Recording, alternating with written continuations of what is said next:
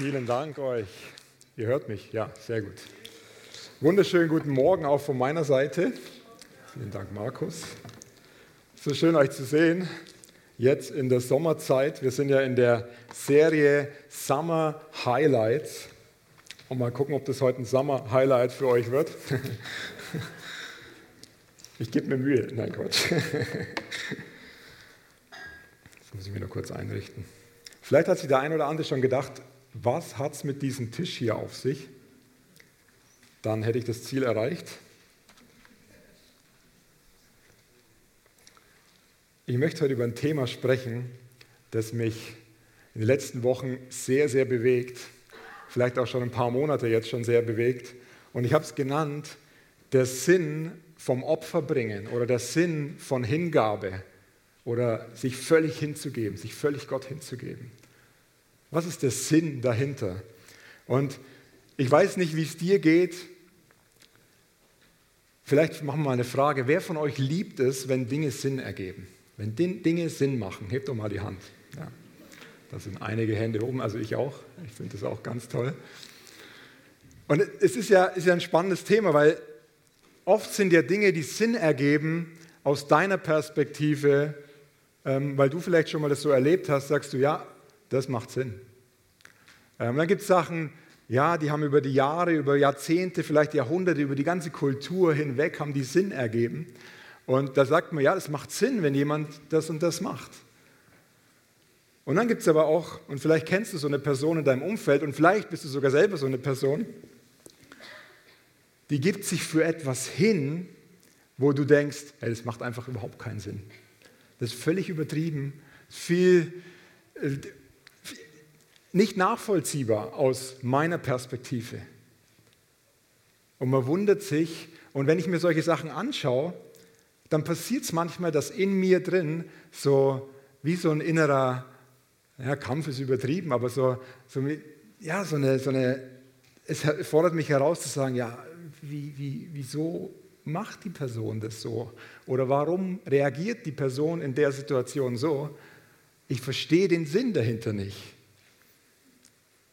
Und es ist ganz spannend, weil Opfer zu bringen, sich hinzugeben für eine Sache, alles zu geben, ist, ich habe das Gefühl, fast out mittlerweile. Ja, es gibt Momente, da gibt man sich hin für verschiedene Sachen, aber für, für seine Werte alles hinzulegen, alles hinzugeben, ist, macht doch keinen Sinn, oder? Vielleicht doch. Eigentlich macht es auch keinen Sinn, so viel Zeit hier in der Gemeinde im Dienst zu bringen, ehrenamtlich vielleicht sogar noch, dass du dich reingibst über Stunden, über Tausende von Stunden, manche Leute pro Jahr oder in ein paar Jahren. Es macht doch eigentlich gar keinen Sinn, oder? Es ist doch völlig übertrieben, so viel Zeit hier rein zu investieren in eine Kirche. Ich möchte mit euch in eine Geschichte reingehen, wo ich mir genau die gleiche Frage auch gestellt habe. Und vermutlich kennt sie der ein oder andere. Aber ich möchte die heute noch mal ein bisschen genauer anschauen, weil da drin steckt so viel. Und die hat mich so begeistert und so gepackt. Und wenn ihr mitlesen wollt, ihr werdet es auch gleich an der Wand sehen, es ist in Markus 14, die Verse 1 bis 10. Da heißt es, es waren nur noch zwei Tage bis zum Fest des Passa und der ungesäuerten Brote. Die führenden Priester und Schriftgelehrten überlegten, zu welcher List sie sie greifen könnten, um Jesus festzunehmen und dann umzubringen. Also es ist kurz vor der Verurteilung und der Kreuzigung. Und dann sagen sie, auf keinen Fall darf es während des Festes geschehen, sonst gibt es einen Aufruhr im Volk. Und jetzt geht eigentlich die Geschichte los, worauf ich eingehen möchte. Jesus war in Bethanien bei Simon, dem Aussätzigen, zu Gast. Schon mal ein interessanter Name. Simon der Aussätzige, so möchte ich auch nicht heißen. Während der Mahlzeit kam eine Frau mit einem Alabastergefäß voll echtem, kostbarem Nadenöl. Sie zerbrach das Gefäß und goss, es Jesus, ähm, goss Jesus das Öl über den Kopf. Einige der Anwesenden waren empört. Was soll das, dieses Öl so zu verschwenden, sagten sie zueinander. Man hätte es für mehr als 300 Denare verkaufen und das Geld den Armen geben können. Und sie machten der Frau heftige Vorwürfe. Aber Jesus sagte, lasst sie. Warum macht ihr es der Frau so schwer? Sie hat ein gutes Werk an mir getan. Arme wird es immer bei euch geben und ihr könnt ihnen Gutes tun, so oft ihr wollt. Mich aber habt ihr nicht mehr lange bei euch. Sie hat getan, was sie konnte. Sie hat meinen Körper im Voraus für mein Begräbnis gesalbt. Ich sage euch, überall in der Welt, wo man das Evangelium verkünden wird, wird man sich auch an sie erinnern und von dem reden, was sie getan hat. Das wollen wir heute machen. Ich meine, diese Geschichte, die ist erstaunlich. Und ich habe euch mal diesen Tisch so mitgebracht und lasst uns mal diese Flasche, da ist jetzt nichts drin.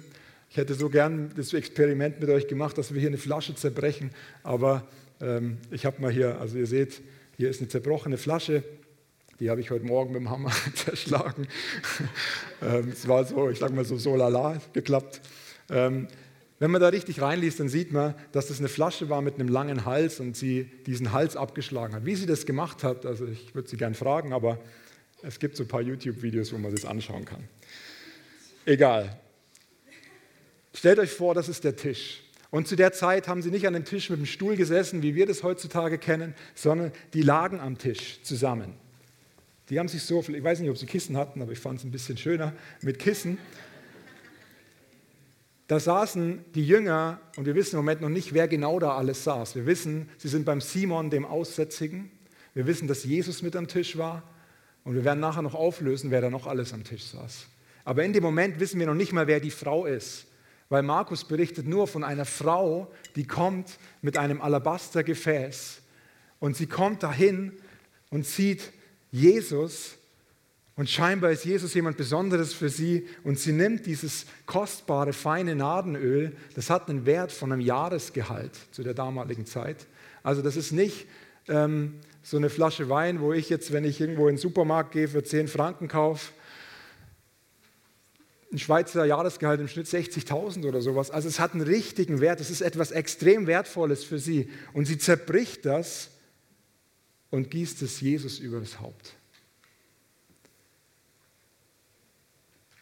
Und wisst ihr, das Verrückte an der Geschichte ist ja schon, dass sie als Frau in diesen Raum hineinkommt. Und wahrscheinlich waren die Jünger gerade mit Jesus am Reden und sich am Unterhalten. Und zu der damaligen Zeit war es nicht normal, dass du als Frau da hatten die Frauen einen anderen Wert als heute, ähm, wesentlich niedrigeren. Und sie kam dazu, ist einfach dazwischen geplatzt. Das hat ihr also überhaupt nichts ausgemacht. Das war schon die erste Übertretung, die sie eigentlich getan hat in dem Moment. Das zweite ist, dass sie die Flasche nimmt, kaputt schlägt und über Jesus ausgießt. Und was machen die Jünger?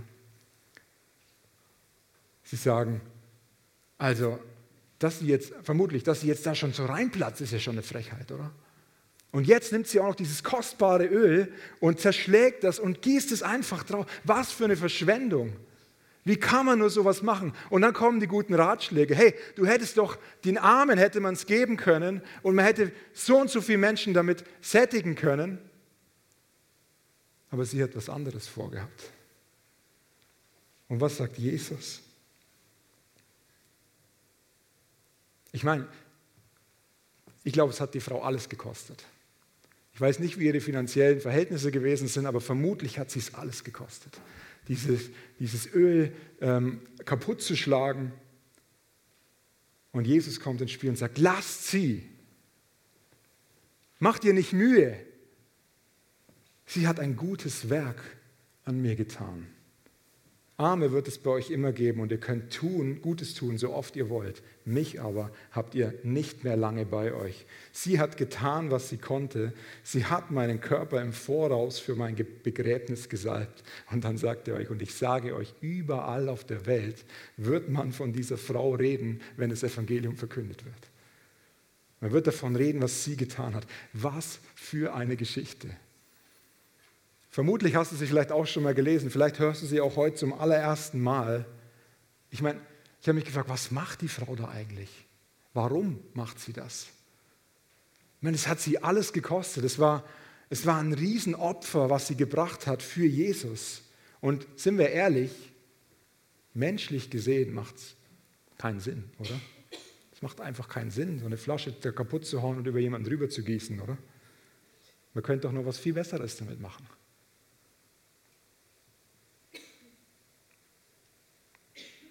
Ich glaube, manchmal ist es einfacher, von dem wenigen, was man hat, noch etwas zu geben. Wenn ich an meinen Sohn Leon denke, der hat mal so ein Bild gesehen, ist schon ein paar Jahre jetzt her, was hier gemalt worden ist. Und er ist ja im Kigo und kam nach dem Gottesdienst nach oben und sieht dieses Bild und sagt zu mir, Papa, ich brauche dieses Bild. Und es war so ein anderer Moment, so, weil ich, mein, ich habe auch schon mehrere hundert Mal gesagt, ich hätte gern dieses Bild, weil es einfach der Wahnsinn ist, wie es gemalt ist und weil die Aussage mir so gut gefällt. Aber er kam da hoch und er war bewegt von dem Bild und sagt, Papa, ich brauche dieses Bild. Und ich habe gemerkt, er meint es ernst. Und dachte mir so, okay, also ja, ähm, wie könnten wir das jetzt anstellen oder wie soll das funktionieren? Und dann habe ich gesagt, was würdest du denn dafür geben? Und er sagte, ich würde alles geben, was ich habe. Und ich sage, bist du, ist dein Ernst? Und das alles, was er hatte, war zu dem Zeitpunkt 10 Franken. Aber hat, er hat es wirklich ernst gemeint und der Wert ist in dem Moment egal, was er hat oder nicht. Er hat gesagt, ich gebe alles, was ich habe, dafür hin. Ich würde alles geben. Und schlussendlich habe ich gesagt, du, äh, also ich kann das ja nicht entscheiden. Am besten gehst du mal zu dem Künstler und erzählst einfach von dem, was du empfindest. Und er hat das Bild dann bekommen für 10 Franken. Äh, unglaublich. Und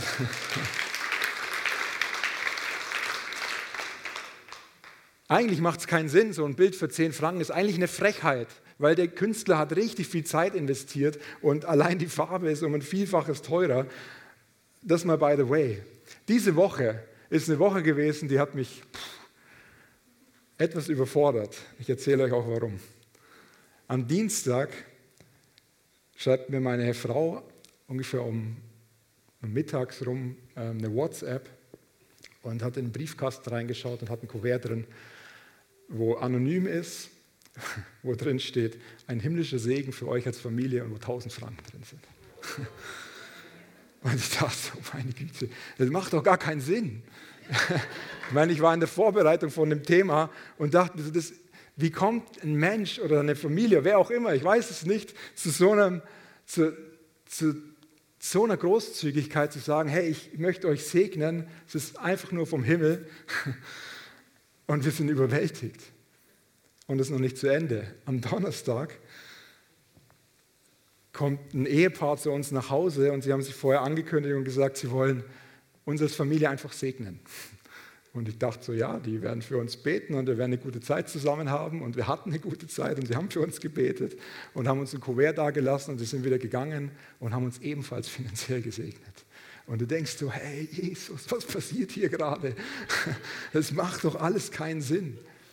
Und weißt du, wenn wir die Geschichte anschauen, ich weiß nicht, wie es euch ging, du, du liest so die Geschichte, man schlägt sich relativ schnell auf eine Seite, oder? Also ich war sofort auf der Seite von der Frau. Oder war jemand auf der Seite von den Jüngern, der sagt, hey, wie, wie kannst du sowas nur machen? Spannend, weil wir wissen, wie es ausgeht. Wir wissen, was passiert. Wir wissen, dass Jesus kurz darauf wirklich ans Kreuz geht und, und für unsere Sünden am Kreuz stirbt und aufersteht und uns das Leben damit schenkt. Aber den Jüngern war das in dem Moment nicht klar. Die wussten im Moment das nicht. Sie hatten nicht das ganze Bild wie wir, obwohl sie drei Jahre mit Jesus unterwegs waren. Sie haben nicht verstanden, dass am Tisch das Passalam leibhaftig mit dabei saß. Es macht doch eigentlich keinen Sinn, aber warum tut sie das?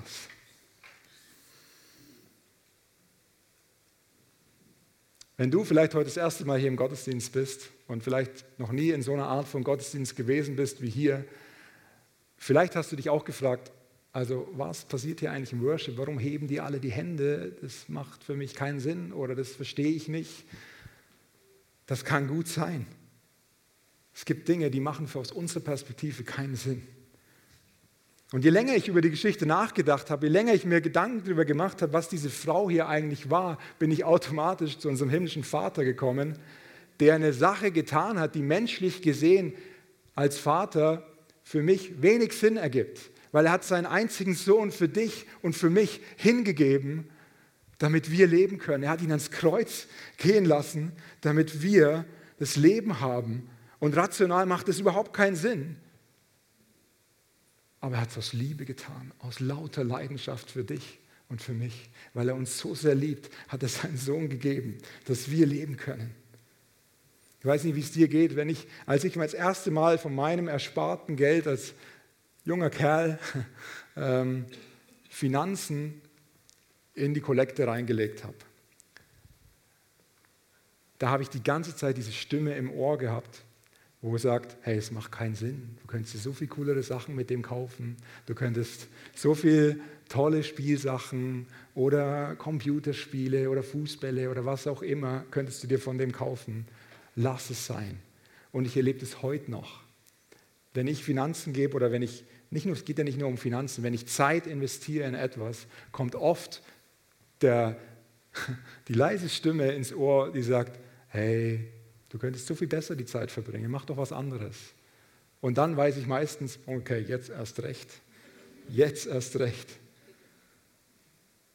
Wenn wir uns erinnern, was er für uns getan hat, wenn wir uns erinnern, dass er uns gerettet hat, dass er uns aus der Finsternis herausgeholt hat in sein wunderbares Licht, dass er, dass er, weißt du, jeder von uns, du hast deine eigene Geschichte. Vielleicht hat er dich sogar aus den Drogen befreit oder was auch immer es ist. Keine ist größer oder kleiner.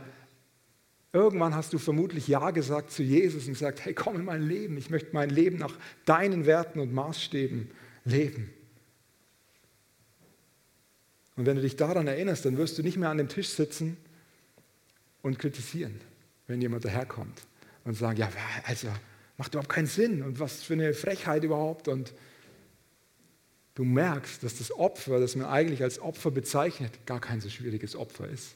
Dass es gar nicht so herausfordernd ist. Wenn ich dir meine Lebensgeschichte oder euch meine Lebensgeschichte jetzt erzählen würde, die würde den Rahmen natürlich sprengen, dann würdest du merken, da sind viele Dinge passiert, die machen rational keinen Sinn.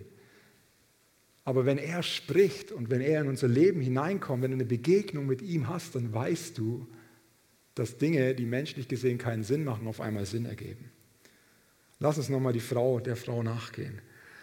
Ich habe mich gefragt und habe dann in der Bibel weitergelesen und das Geniale bei diesen wunderschönen Bibeln ist ja, dass es so Querverweise gibt, wo die gleiche Geschichte nochmal erzählt wird.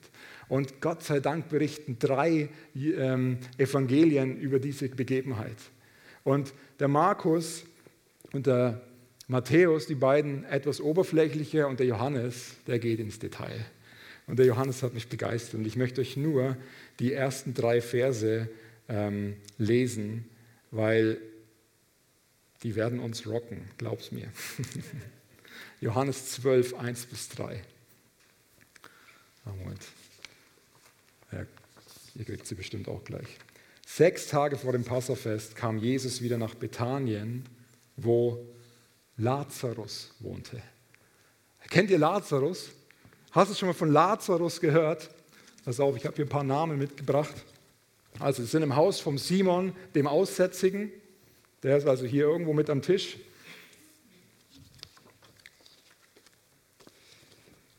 Lazarus ist auch in der Haus. Und Lazarus der war gerade noch tot. Das ist der Lazarus, der war im Kapitel 11 vom Johannesevangelium, war der noch tot. Und das Verrückte ist, wenn du da weiterliest, dann heißt es, Lazarus ähm, kam wieder nach Bethanien, wo Lazarus wohnte, den er von den Toten auferweckt hatte. Dort wurden nun Jesus zu Ehren ein Festessen gegeben. Martha, die Martha ist auch in der Haus. Die Martha ist die Schwester vom Lazarus. Und weißt du, was macht die, die Martha? Die bedient. In einer anderen Geschichte hat sie auch schon bedient, wo Jesus sie ein bisschen sagt, hey, die Maria hat das Bessere gewählt, aber du bedienst. Und Lazarus war unter denen, die mit Jesus an dem Essen teilnahmen. Und jetzt, Maria, Maria kam mit dem Alabasterfläschchen, mit einem halben Liter echten, kostbaren Nadenöl, salbt Jesus damit die Füße, trocknet sie mit ihrem Haar. Der Duft des Öls erfüllte das ganze Haus. Der Lazarus, der im Kapitel 11, also ein paar Tage vermutlich vorher gerade noch tot war, da waren auch Maria und Martha mit im Haus oder mit dabei. Und sie, Jesus kommt dahin zu der Geschichte, und ich würde es lieben, da jetzt nur einzutauchen, aber die Zeit reicht nicht. Jesus kommt dahin, wo Lazarus, sie hatten ihn schon ins Grab gelegt gehabt. Und Maria und Martha kommen zu ihm und sagen: Hey Jesus, wenn du früher da gewesen wärst, dann wäre er jetzt noch am Leben. Und die Geschichte geht weiter und Jesus ruft ihn, Lazarus, komm raus. Und Lazarus steht auf. Ein Wort, er spricht ein Wort und Lazarus ist lebendig und lebt wieder. Und sie hat das miterlebt. Die Maria, die dieses Flasche, dieses Alabastergefäß mitgebracht hat. Jetzt macht die Geschichte auf einmal Sinn. Sie hat erlebt, wie Jesus ihren Bruder Lazarus vom Tod auferweckt hat. Sie kommt dahin und ihr ist egal, was die anderen denken, ob sie eine Frau ist oder was auch immer sie für Regeln bricht. Sie, sie kann nicht anders, als hinzugehen, diese Flasche zu zerhauen und über ihm auszugießen, ihn zu salben. Und jetzt macht die Geschichte auf einmal Sinn. Versteht ihr, Maria hatte eine Begegnung mit Jesus. Sie hat erkannt, wer er ist. Sie hat erkannt, dass er Tote wieder lebendig machen kann. Sie hat erkannt, dass ihr Leben wieder Sinn macht, dass es völlig sinnvoll ist, dahin zu gehen und alles für ihn hinzugeben, ihr ganzes Jahresgehalt zu zerschmettern über ihm. Sie hat es nicht über sich ergossen, sondern sie hat es auf Jesus ausgegossen.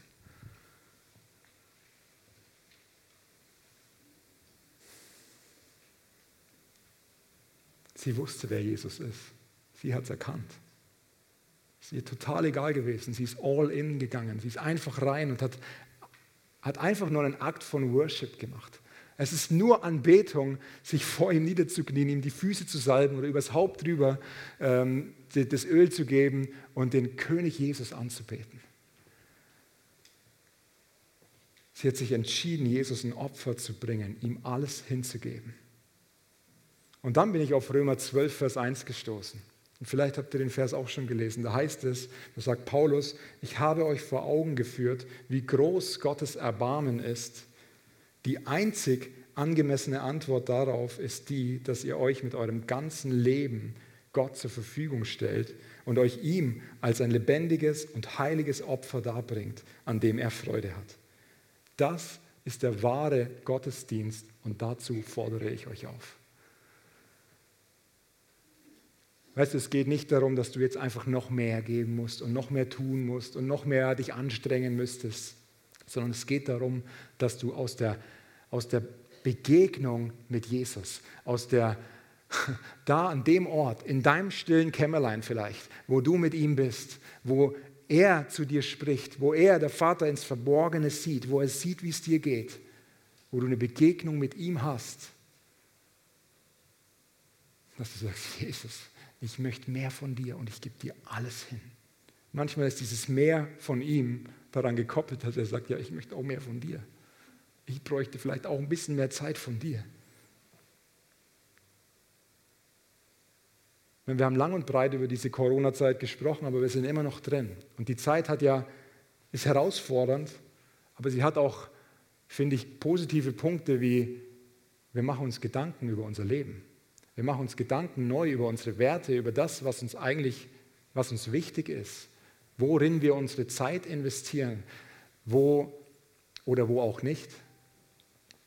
Für einige ist es vielleicht der Moment, dass du sagst, hey, ich war wie in einem Hamsterrad drin.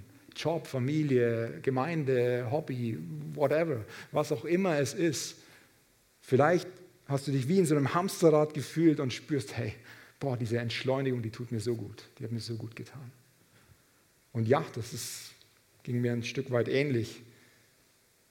Für andere ist es vielleicht der Moment gewesen, hey, ich möchte jetzt endlich mehr Zeit mit Jesus verbringen. Ich möchte endlich meine Beziehung zu ihm mehr pflegen, mehr, mehr einfach ihn kennenlernen, eintauchen ins Wort und, und einfach Zeit mit ihm verbringen. Und auch das ist genial.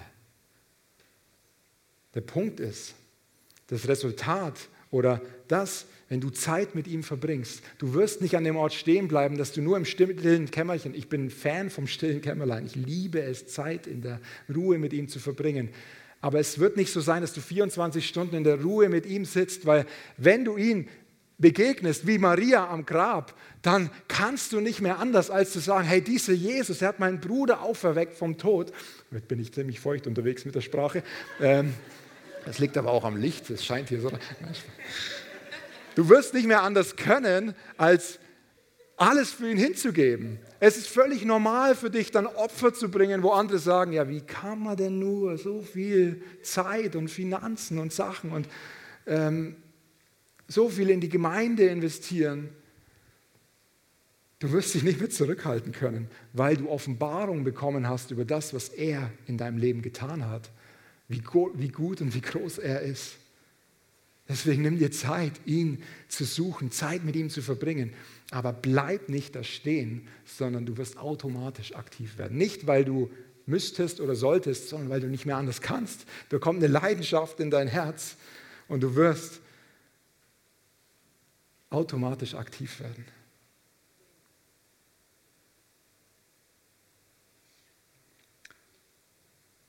Ich möchte euch heute ein paar Fragen stellen. Ich möchte dir heute die Frage stellen, ganz persönlich.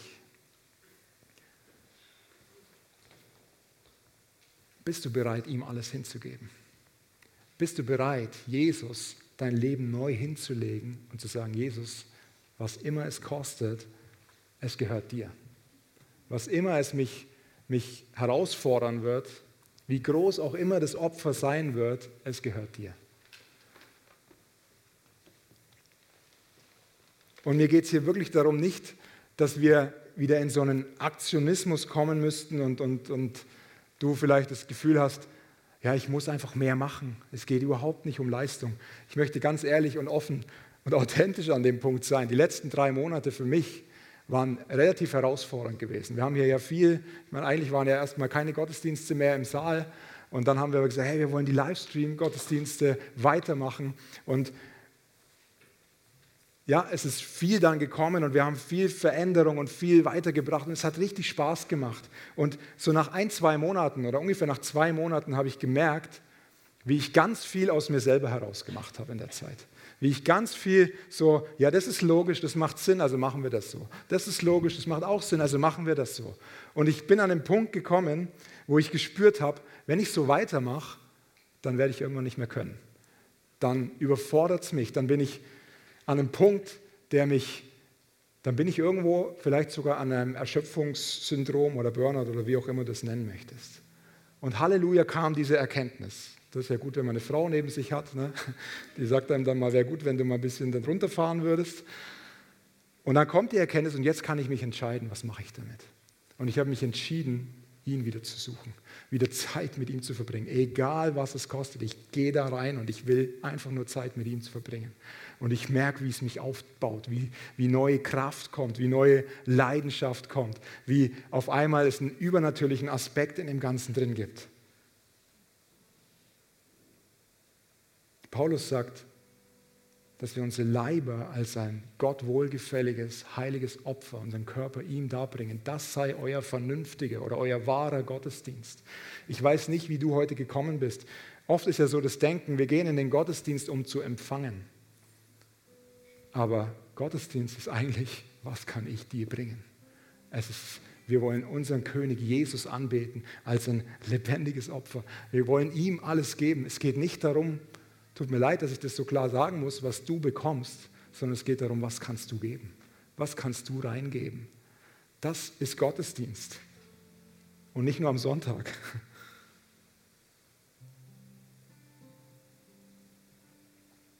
Glaubst du, dass Geben seliger ist als Nehmen? Glaubst du, dass wenn du gibst, dass du, das ist ja eine Verheißung, dass du überschüttet wirst mit Segen? Das ist, das ist so großartig.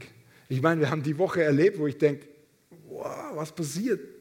So viel Finanzen, die, die einfach kommen, wo, wo ich sprachlos nach wie vor bin. Aber die Maria, sie hat ihm alles hingegeben. Das heißt in Markus 14,9, wo immer in der ganzen Welt das Evangelium verkündet wird, da wird auch erzählt werden, was sie getan hat zu ihrem Gedächtnis. Ich glaube, sie hat nicht in dem Moment daran gedacht, dass in 2000 Jahren irgendwelche Christen über ihre Geschichte reden werden, sondern sie hat einfach ihren König Jesus angebetet. Was für eine denkwürdige Aktion.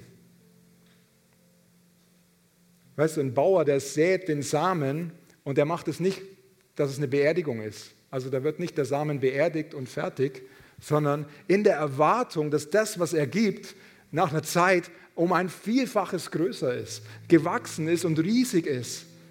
Und das ist das. Wenn ich gebe, wenn ich worshipe, wenn ich gebe, wenn ich Finanzen gebe, wenn ich, wenn ich einfach Zeit gebe, dann mache ich das nicht für meine Frau oder für euch oder für sonst jemand, sondern dann geht es einzig und allein darum, ihn anzubeten und ihn groß zu machen.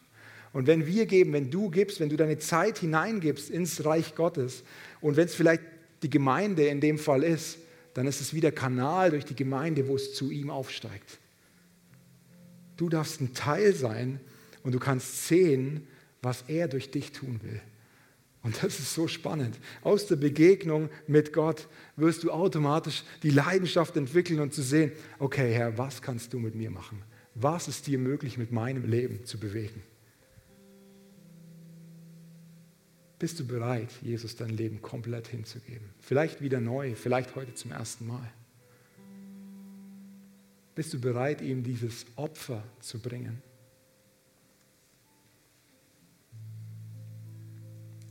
Maria zerbricht das Gefäß und der Johannes beschreibt es, es steigt dieser Duft von dem Alabaster. Also dieser Duft steigt in dem Raum auf, dass alle riechen konnten.